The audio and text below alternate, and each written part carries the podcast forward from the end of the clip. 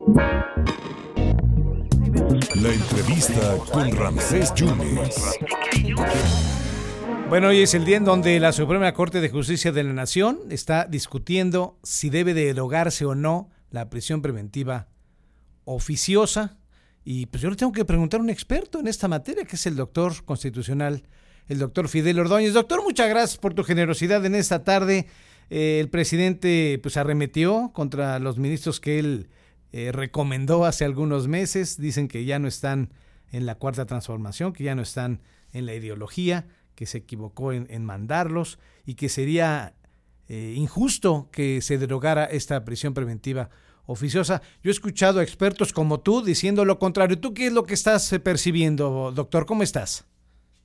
Muy buen día para todos. Y, y bueno, es una interpretación de un político sobre una base eminentemente jurídica.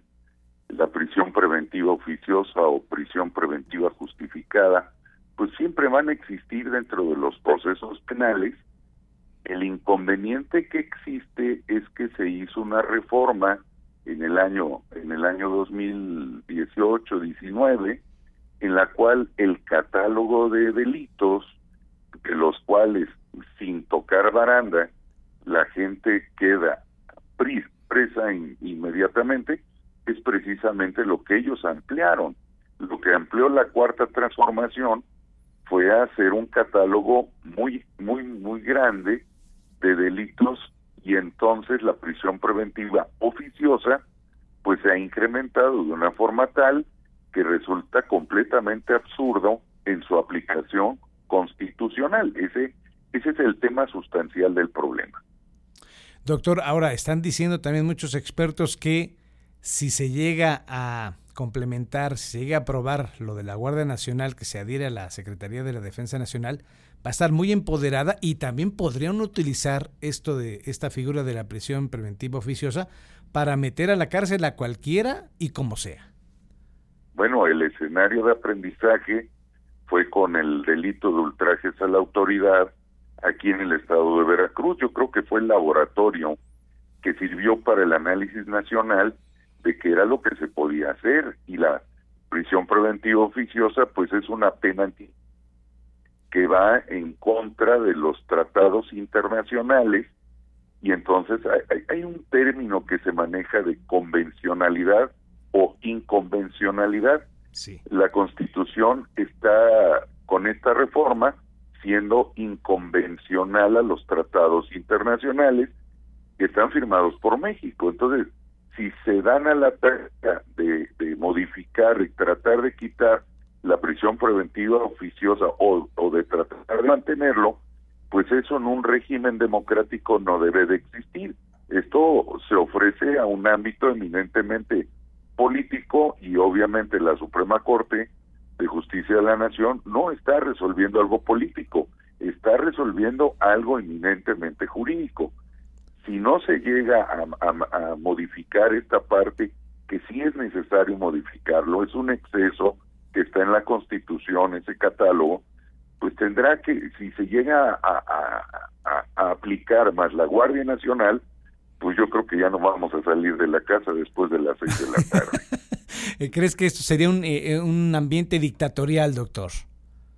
Es con todos los vistos una cuestión dictatorial porque honestamente pues no es un concepto que nos que nos agrade a nosotros no nos agrada ese planteamiento de que nos digan que nos estén ordenando que nos estén regulando eso eso es un, es un régimen que no no debe de existir porque además la amenaza es de que si está en el catálogo de los delitos graves pues se va uno a la cárcel pero se han cometido injusticias. La, Rosario Robles es una injusticia. El día de hoy el mismo proceso de Villo Caram con la prisión preventiva oficiosa es, es una infamia. Él, él, si cometió algún delito, pues que le justifiquen la prisión, que se la justifiquen, pero que sea de oficio y que simplemente porque se tenga el pensamiento el fiscal, es que creo Fidel Ordóñez se puede evadir de la de la prisión porque tiene un pasaporte vigente, porque tiene una licencia de manejo del Estado de Veracruz y una licencia de manejo federal, ¿sí? O, porque tiene este posibilidades de viajar al extranjero porque uno de sus hijos vive en Roma o, vive en Tlanehuayocan. Entonces, obviamente que dentro de ese concepto, o, bueno, lo más grave que hemos leído, ha habido gente que le han dado prisión preventiva oficiosa porque habla tres idiomas. Ah, caray. Entonces, rayan lo absurdo y ese absurdo es lo que la ley debe de evitar y la ley debe de traer en ese sí. un desarrollo. Ese desarrollo es que no haya una pena anticipada, que se le ponga un brazalete a quien tenga el dinero para ponerlo que siga su procedimiento en, en, domicilio, en casa. Así es. Pero no en el planteamiento de llenar las cárceles de supuestos delincuentes. No son delincuentes, son presuntos delincuentes y eso es lo que pretenden ellos. Doctor, para finalizar, ¿qué, ¿qué piensas que vaya a pasar en los próximos minutos, en las próximas horas en la Suprema Corte entonces? Si prevalece un ámbito eminentemente constitucional y en vista, porque hay que observar, los derechos, las garantías individuales están consignadas en la Constitución, los derechos humanos están consignados en los tratados internacionales. Ahí es en donde parte una base todo lo que se pueda dictar a favor del ciudadano, en, materia internacional se llama pro homine, lo que beneficia al ciudadano es lo que debe de aplicar.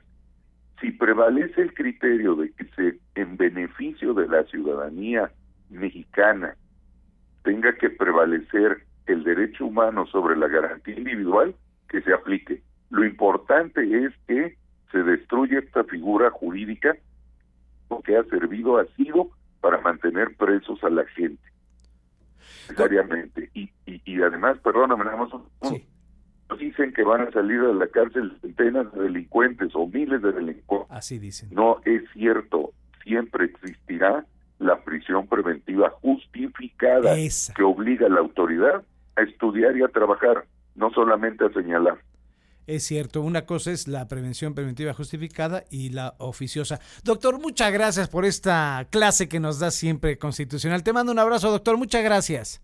Un fuerte abrazo y ánimo, que vamos a ver cómo sale todo. Vamos a estar pendientes. Gracias al doctor Fidel Ordóñez, un especialista en Derecho Constitucional, hablando precisamente de esto, de la presión preventiva oficiosa y cómo, cómo van a votar. Se necesitan ocho votos de once para desecharla. Vamos a ver qué pasa.